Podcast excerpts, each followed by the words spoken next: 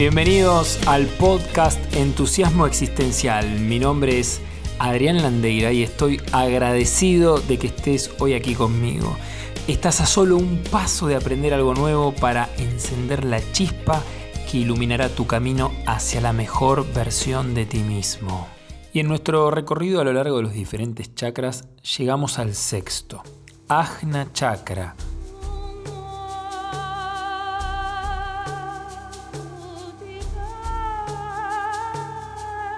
es en el entrecejo donde se juntan todas las enseñanzas que aprendimos durante el crecimiento y la evolución.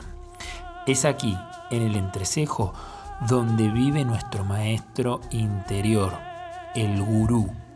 Gu es ignorancia y oscuridad. Iru es sabiduría y luz. El gurú es aquel que viaja desde la oscuridad hacia la luz.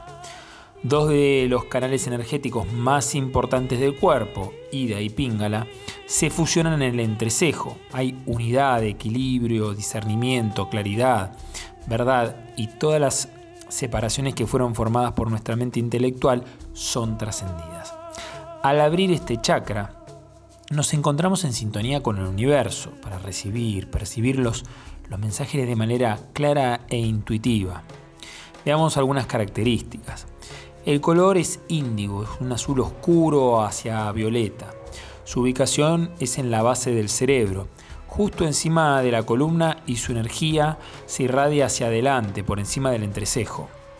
El elemento que lo representa no tiene, se asocia con la luz. El sentido que lo representa, ninguno en particular, todos lo representan. ¿A qué lo asociamos? A nuestra capacidad intuitiva, a nuestra visión personal, también se relaciona con el derecho a soñar, imaginar, a visualizar. Las partes del cuerpo que lo representan son la base del cráneo, el cerebro, la cara, los ojos, la nariz, el sistema nervioso central, las glándulas pineal y pituitaria. El mantra asociado es el sonido universal, OM. Misión y funcionamiento. Misión y funcionamiento se consuma la percepción consciente del ser, se asienta nuestra fuerza psíquica superior, la capacidad intelectual de diferenciación, la capacidad del recuerdo y de la voluntad, a nivel físico es como el centro de comandos del sistema nervioso central. A través de nuestro tercer ojo estamos conectados con el proceso de manifestación mediante la fuerza de nuestros pensamientos. Cuando este chakra funciona de manera armónica, es decir, equilibrada, posees un entendimiento despierto, una facultad de visualización desarrollada, una intuición afinada, que puede traducirse a través de imágenes, sensaciones e incluso premoniciones. Trasciendes tu pensamiento racional para estar abierto y en conexión con el universo. Tienes un pensamiento holográfico, tu visión interior se abre y te encuentras permeable a percibir los planos más sutiles de la realidad. En cambio, cuando su funcionamiento se encuentra de manera inarmónica, la repercusión más fuerte que se presenta eh, es que es la sensación de pesadez en la cabeza. Racionalizas mucho las cosas vivís más a través del intelecto. Quizás no te encontrás abierto a visiones holísticas y con la capacidad de abrirte a nuevas realidades, a planos más sutiles. Eh, puede darse el caso que aun cuando tengas acceso a los niveles más sutiles de la percepción, no reconozcas el verdadero significado de ellas, de esas imágenes, de esas informaciones que recibís, ya que éstas se entrelazan con tus propias ideas y fantasías que provienen de tus patrones emocionales no procesados.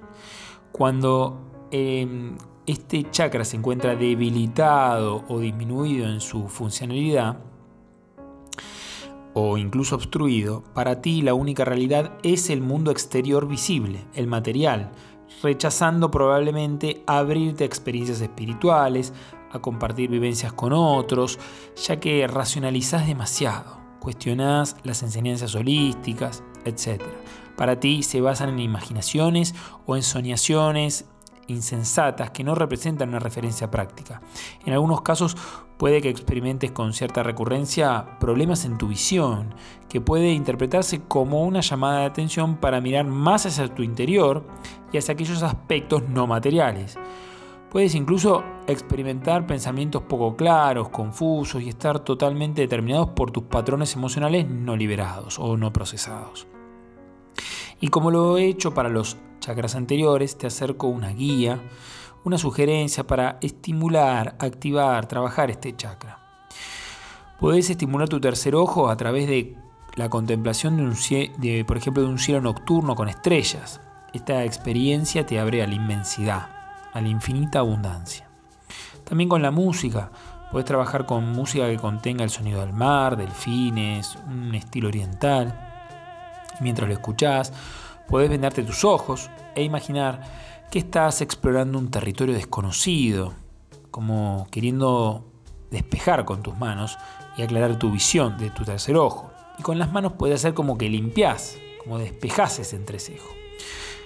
Incluso podés incursionar con movimientos de tai chi lentos, suaves, abriendo tu mirada hacia tu interior y en conexión con planos más sutiles, energéticos. Meditación o mantra. Puedes buscar en internet eh, meditación para sexto chakra o mantra OM.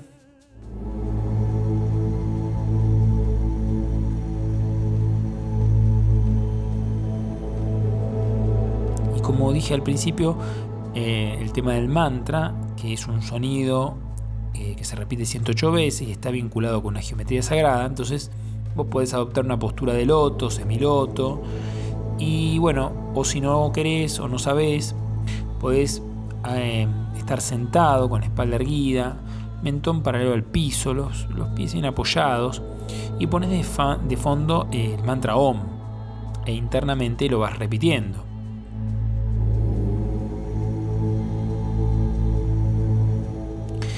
Eh, y vas con tu respiración muy suavemente, inhalando y exhalando por nariz, e imaginarte sintiendo la energía que fluye en toda tu zona, ¿sí? Eh, y si no sentís nada, no te preocupes, puedes solo visualizar o llevar la intención a la zona de tu entrecejo, es decir, donde está tu sexto chakra. Em, si no querés mantrar, puedes adoptar la postura anterior y simplemente respirar y focalizar tu, tu, tu intención al sexto chakra. Imaginarte que es como si fuese eh, la energía que se expande, sentir la expansión de la energía en tu zona de tu este, tercer ojo. Y continuar respirando.